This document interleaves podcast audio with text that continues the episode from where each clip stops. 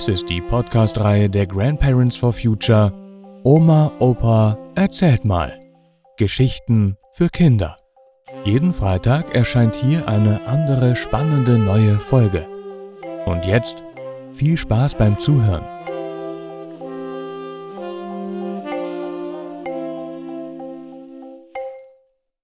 Freunde fürs Leben.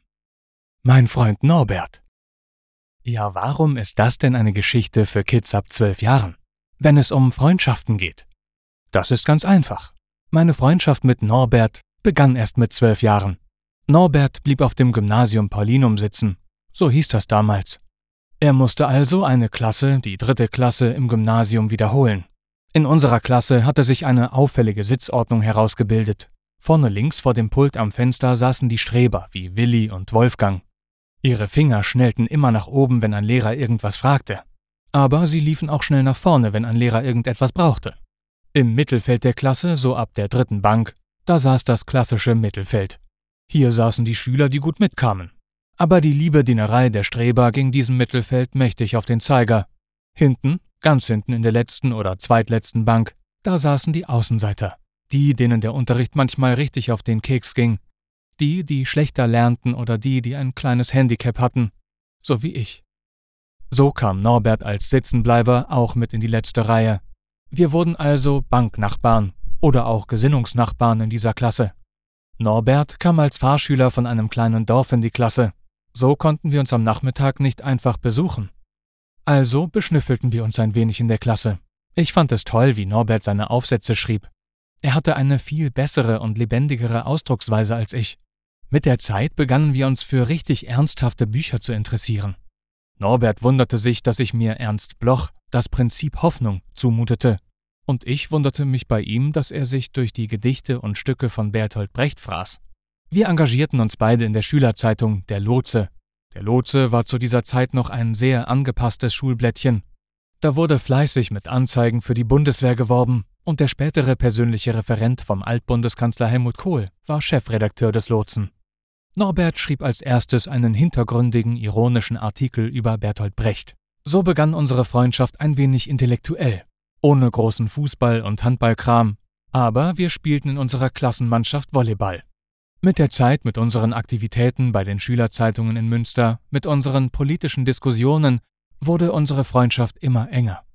Vor dem Abitur, nach den schriftlichen Arbeiten, gab es nun die denkwürdige Lernrunde bei uns zu Hause. Norbert, Georgi Peter und ich lernten zusammen für die mündliche Prüfung. Georgi war ein Ass in Mathematik und Naturwissenschaften. Norbert war ein Ass in deutscher Literatur und ich stellte sozusagen das Lernzimmer. Unsere Lernzeiten waren etwas seltsam. Wir begannen nach dem Abendessen mit unserer Lernrunde und lernten bis in die Nacht hinein. Dann gingen wir ins Wohnzimmer und schauten in der Nacht die Spiele der Fußballweltmeisterschaft 1970 in Mexiko. Danach fuhr Georgi nach Hause. Aber Norbert und Peter übernachteten dann häufig bei uns. Meine Schwester und mein Bruder waren schon von zu Hause ausgezogen. Diese Lern- und Fußballrunde ist uns allen im Gedächtnis geblieben. Wir beide verweigerten den Kriegsdienst und suchten uns die gleiche Einrichtung für den Zivildienst aus. Haus Hall bei Gescha. Norbert hatte dort schnell seinen Spitznamen weg. Der rote Norbert. Norbert trug, solange ich ihn kenne, bis heute immer einen roten Schal. Ich selbst wurde dann auch wegen meiner politischen Einstellung der Rote Pitt genannt. Wir fuhren zusammen mit dem Triebwagen von Münster nach Hause Hall. Aber davon habt ihr schon in anderen Geschichten gehört. Unsere Liebe zum experimentellen Film oder wie eine brave Bäuerin den Teufel sah. Und so begann mit und nach dem Zivildienst eine Freundschaft fürs Leben. Norbert war in allen Lebenslagen, in allen Wirrnissen meines Lebens mein Freund, der zu mir stand. Wir gingen gemeinsam durch die reine Lehre des Marxismus, Leninismus, die Phase der großen Ernüchterung und im Persönlichen durch das gemeinsame Scheitern unserer ersten Ehe.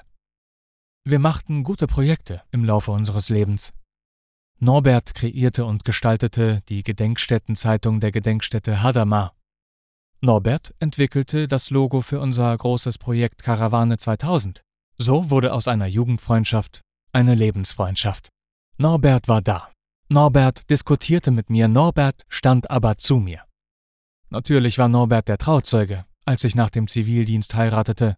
Aber er war auch mein Trauzeuge, als ich 25 Jahre später wieder heiratete. Einer der größten Fehler meines Lebens.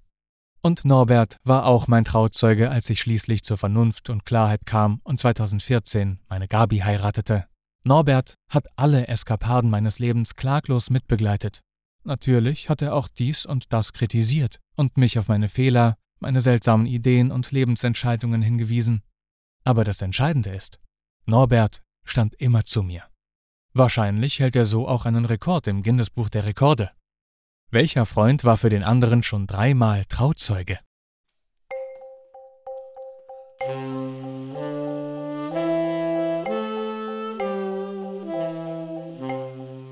Das war Freunde fürs Leben. Mein Freund Norbert. Gelesen von Matthias Wieck. Vielen Dank fürs Zuhören und bis nächsten Freitag.